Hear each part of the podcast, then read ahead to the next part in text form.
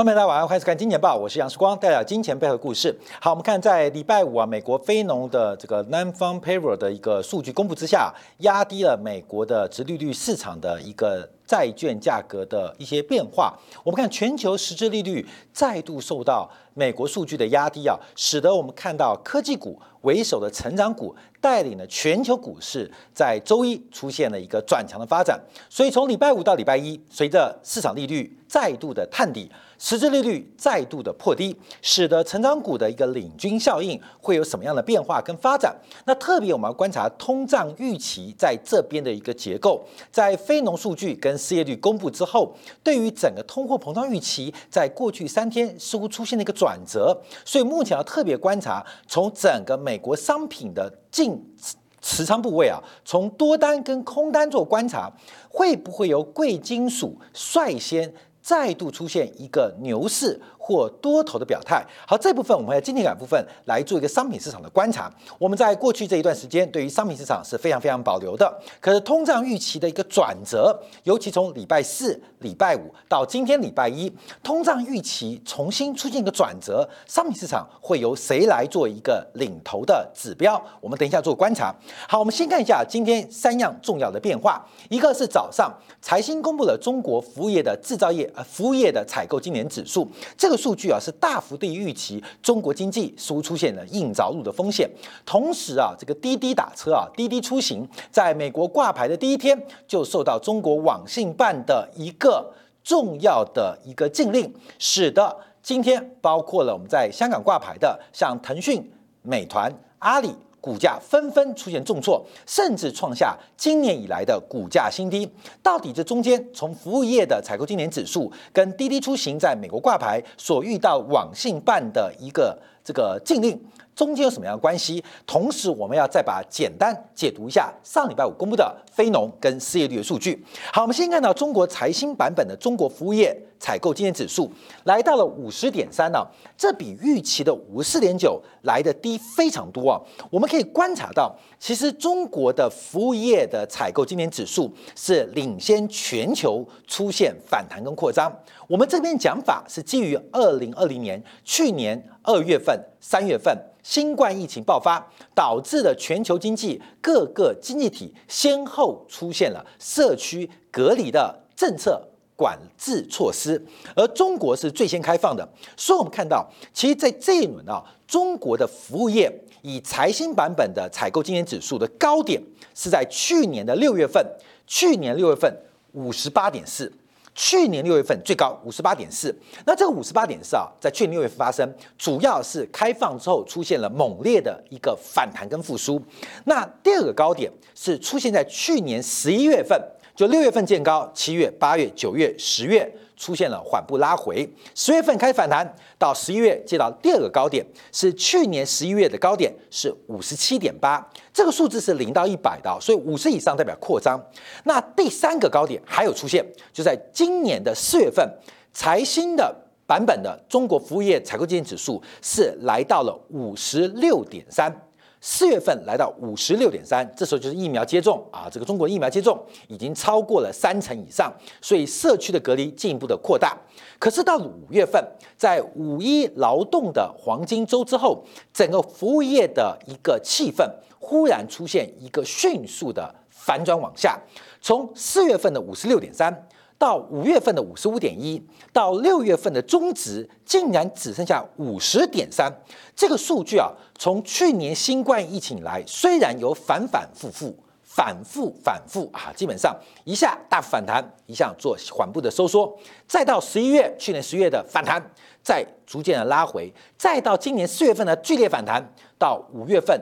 到六月份，我们看到今天早公布数据，数出现一个急剧的下滑，所以中国的从制造业采购经理指数，从服务业采购经理指数，都可以作为全球的采购经理指数的一个领先指标。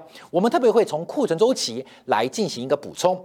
这个领先指标不代表，就是一定要比较强啊，越先好的就先坏嘛，那后好后坏的。后好的就后坏嘛，那基本上，所以这个每个国家跟经济体啊，它的这个库存周期是不同调的。但我们可以从这一次啊，第一个是事件工厂的角度，第二个是全球最先进行社会开放的国家。从这个角度啊，我们看到全球制造业目前开始出现轮动。像今天啊，刚刚五点半公布最新的数据，这个从上海啊，上海开往美西的货柜运价，以结算价做观察，重挫了百分之九，重挫了百分之九。刚刚五点半最新的数据啊，那我们一直讲到运价，过去这几周我们还是讲运价的一个不正常。跟泡沫现象，好，现在看到就是我们提到美国旺季不忘，所以刚刚五点半，上海航运交易所所公布的最新上海到美西的货柜结算价，在这一期重挫了百分之九，那这代表什么意思啊？航运股的股价继续慢慢走，那当然这个运价是个领先指标，重要是我们提到库存周期的变化，从美国，从中国。到美国，到欧洲，等一下我们会从这个库存中角度做观察，因为我们在最近一直在追踪啊，中国的库存中期从原来的被动加库存，已经进入了主动去库存阶段。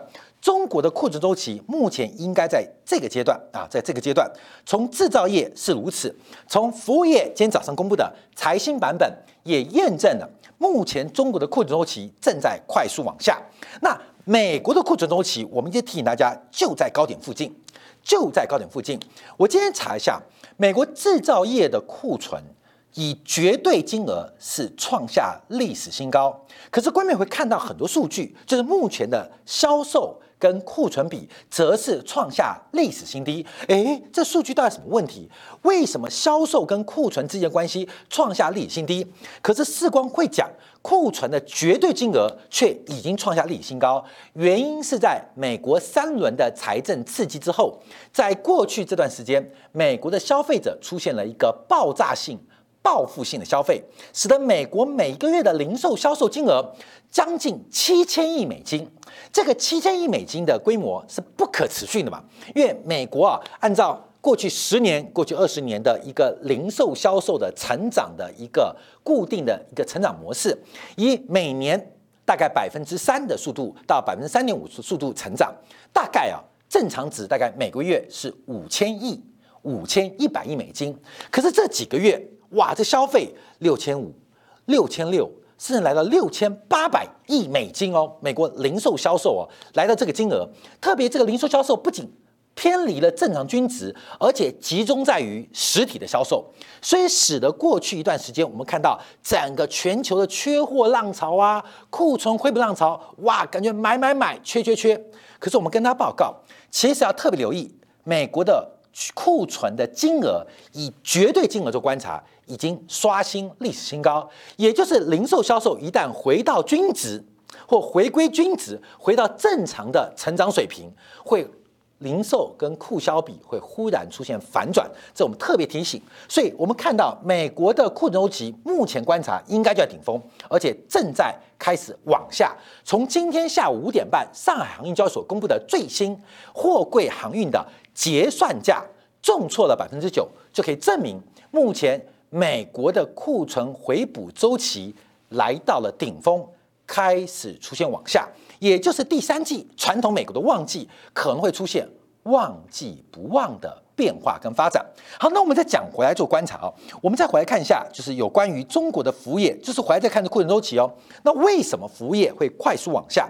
而且其中有几个指标要我们特别做观察。不管是国家统计局公布的数据，还是财新的版本公布的数据，基本上啊出现了大同小异的一个变化。第一个，我们看到这个数字啊几乎快跌破，就等于中国的服务业快要从扩张变成收缩。第一个是新订单指数，整个服务业的新订单。创下了十四个月以来的新低。那有解读啊，财新的分析解读主要是因为广东的疫情在六月份一度爆发，使得广东很多的社区隔离、小区隔离，使得整个广东的服务业的发展拖累了整个全中国的指数啊，这个可以做观察跟指标。那整个新订单指数大跌，甚至将要跌破五十。那为什么要跌破五十？主要是靠外部需求。外部需求，那什么叫外部需求呢？货柜运价就是外部需求，所以目前来讲啊，讲货柜服务啊、物流服务，这就属于服务业的这个出口啊。就比如说你东西要出口到国外，那你要去找这个货运的运代啊、货代啊，找这个货柜航运啊，这都属于服务业，都服务业。所以六月份这个中国的出口基本上这些服务业，尤其是物流业者。拖住了中国服务业的采购经理指数。那现在要观察，因为七月份、八月份外部的需求，特别是支撑或顶住上半年中国全方位服务业的采购经理指数，现在靠的是物流业者，广义的物流业者，那可能也要出现一个转折向下的动作。所以中国的服务业出现一个收缩变化。那我们特别提到，从原来的被动加库存要进入主动去库存阶段，这个死亡交叉点有什么特征？这个特征就是厂商开始降价。我们在解读啊，中国国家统计局跟财新版本六月份的制造业采购经理人指数时候提到，制造业已经出现了降价销售的动作，就不仅成本在下滑啊，从高点往下，连出厂的价格也跟进下滑。我们看服务业的数字哦。服务业同样跟制造业同向的联动，除了投入就是成本的价格出现了转折，见到高峰之后往下，另外是产出的价格由升转降，由涨转跌。关键什么意思？什么叫做主动去库存？就是厂商现在发现库存有点多，前期大家都喊着库存不足，供应链中断，疯狂的叫货，哎。不知不觉货来了，不知不觉产出顺畅，都在不知不觉当中。可是财报上的数字、库存管理数字、ERP 的回报告诉我们，库存数据越来越多。所以从被动加库存已经发生。为什么叫主动去库存？就是怎么证明？就是不管是制造业还是服务业，目前厂商的出厂价格不升反降。不涨反跌，财新六月份 PMI 今天早上公布的数据跟制造业同向，都出现了降价销售的动作，所以我们可以判定啊，中国的库存循环，不管是服务跟制造业，目前已经突破了这个临界值，来到了下方，开始来到下方，所以库存周期来到往下。我们也提到，这个股市的低点会在主动去库存的阶段。股市的起涨点会在被动去库存阶段，所以中国股市的压回跟修正，基本上可以开始逐步的产生正面的期待跟希望。我们过去这半年呢，不断对于中国股市提到信贷脉冲往下，库存周期在低点，要特别谨慎。中国股市不会出现。大多头或大规模的牛市是没有机会跟没有可能的。为什么？就是库存周期跟信贷中期，从货币端跟实体经济的联动，基本上要做关注。可来到这个下缘，观众注意哦，现在已经跌破这个死亡交叉喽。为什么？因为我们提到了厂商开始降价出售，也就是出现了主动去库存的阶段。这个主动去库存阶段这段时间可能短啊一两个月。长可能三到六个月，我们就慢慢来做观察跟追踪啊。那相反的，美国的库存周期，我们最近的时间也在美国的 PMI 啊，不管在金钱报今天也分析就在顶点。那现在从远东到美西的报价，不管现在运价怎么喊多热，今天下午五点半火热热数据告诉我们啊，这个这个最新的实体的这个运价，在过去一周跌掉了九个 percent。跌掉九个 percent，所以我们要特别来做观察跟追踪啊。这是目前我们看从服务业库存周期。好了，第二个题目我们要关注啊，这个服务业往下，这个又配合啊，最近中国最大的轿车平台滴滴打车啊，滴滴出行在美国来寻求挂牌动作。那这个挂牌啊，准备是寻求集资募资四四亿美元，而用每股十四块的美金。来进行 IPO，在这个十四块美金 IPO 的前提之下，滴滴出行就滴滴打车可以来到七百三十亿美元。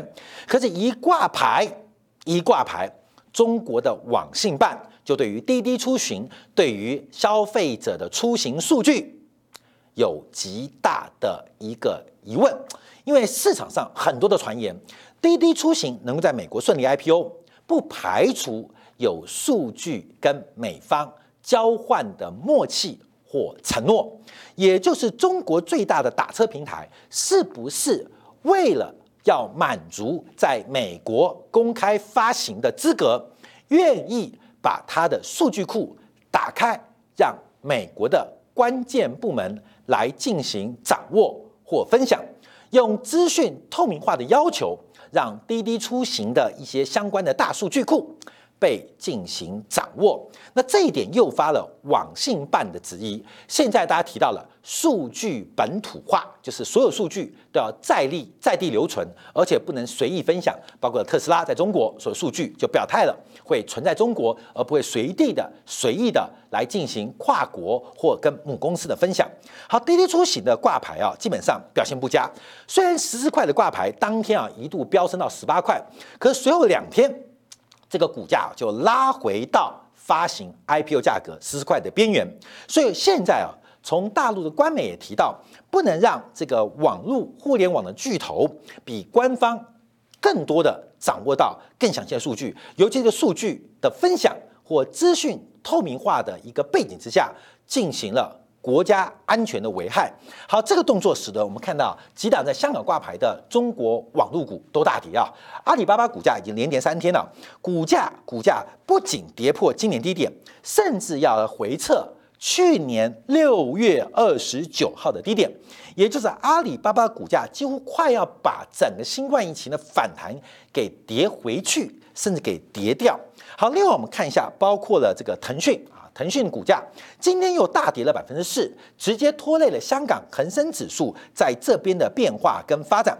那这个股价已经今天啊，已经把二零二一年全年的涨幅给完全吐回去。去年底大概就五百五十块，一度上涨到七百七十三块，在今年的二月份啊，农历年后，那现在股价跌回到去年底的起涨点。那不仅是这个阿里。不仅是腾讯，包括了像软银，包括了美团，股价都纷纷大跌。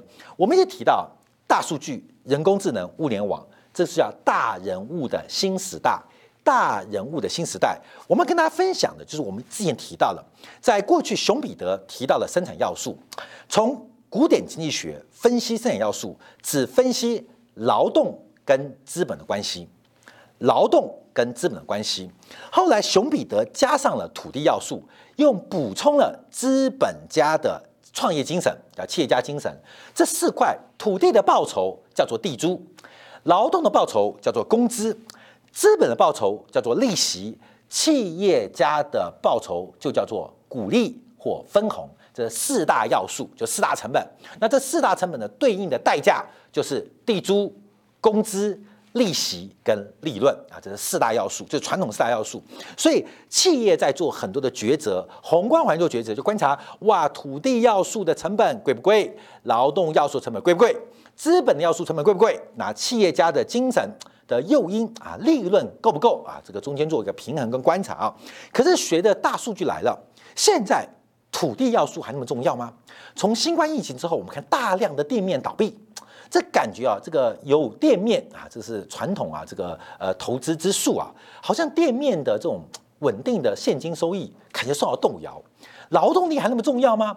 在大人物啊，人工智能的取代之下，劳动啊，这个工资感觉也是萎靡不振，资本。被各国的货币政策压到最低啊，现在利要素成本报酬很低。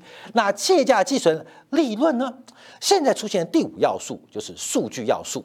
新经济的发展可能不再是决策好的店面就有好的客流，不见得；好的员工就有好的产力，不见得；好的利润就一定能诱发企业家精神跟创新的未来吗？这个创新是来自于。诱因吗？是来自于红利吗？那资本要素又在什么地方？现在感觉第五要素最重要就是 data。好，那数据变成最重要要素就来了，各位就来了。华尔街是释放土地、释放劳动力、释放资本，华尔街只追求利润。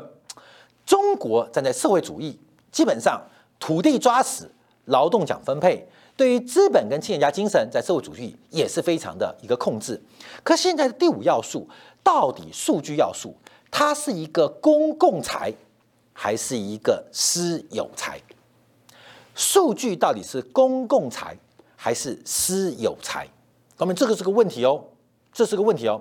像美国啊，像西方很多国家，高速公路是民间兴办，它就要收费，就有私有财的味道，味道，使用者付费。什么叫公共财？公共财啊，有时来讲还不是收不收费，是免费。这个免费啊，基本上是给大众使用。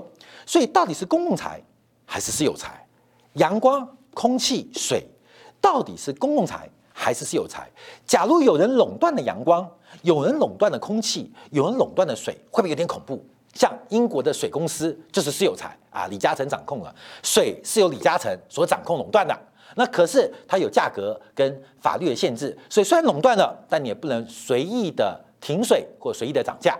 阳光、空气跟水到底是公共财还是私有财？土地、劳动、资本跟企业家精神到底是哪些是公共财，哪些应该是私有财？这是东西方的差别哦。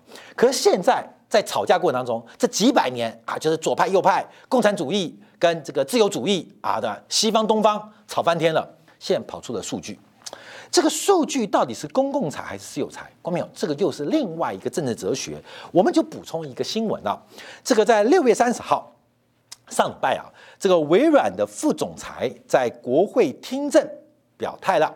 那听完之后，把大家吓坏了。微软的股价最近创历史新高啊。那微软股价也是今年以来贡献美国股市，不管是 S M B 五百最大的权重股啊，最大权就是涨幅贡献、点数贡献。微软副总裁说啊，过去这十年，微软会收到美国的联邦执法部门。每年少则两千四百条，多的会到三千五百条的用户隐私的数据要求，就是你必须要提供给美国，不管是呃 FBI 啊 CIA，他会要求啊要求你微软必须提供这其中有两千四百最少最多每年到三千五百条这些个人的网络利用微软啊利用微软的系统啊。的所有的数据啊，所有的呃这个观察啊，检察官检察官就发现啊，这个说这个法这个议员就说啊，有要那么多啊，这没有公开说，而且这个基本上跳过国会的监督啊，所以这边就来了，原来用户的数据在美国的观点也不完全是私有财哦，在执法的要求之下，也可以作为公共财哦，所以从滴滴出行到最近阿里。到腾讯，到美团，甚至到美国，现在微软、Facebook，包括 Google，到底我们每一个人的行为轨迹是公共财还是有财？这点讨论我们要特别关注，因为这个是。定义啊，会影响到未来的行政命令，跟影响到前面四个要素的一个分类跟变化。好，最后我们要提到美国礼拜五公布的非农啊，这个非农的数据是增加了八十五万人，远远超出市场预期。可是市场并不满意，这一点呢，我们要特别来做观察，因为从失业率的角度，这个失业率啊，这个不仅没有降，反而从五点八上升到五点九。我们要从这一点来做观察。因为美国礼拜五的非农数据基本上改变了美国的国债利率市场的结构。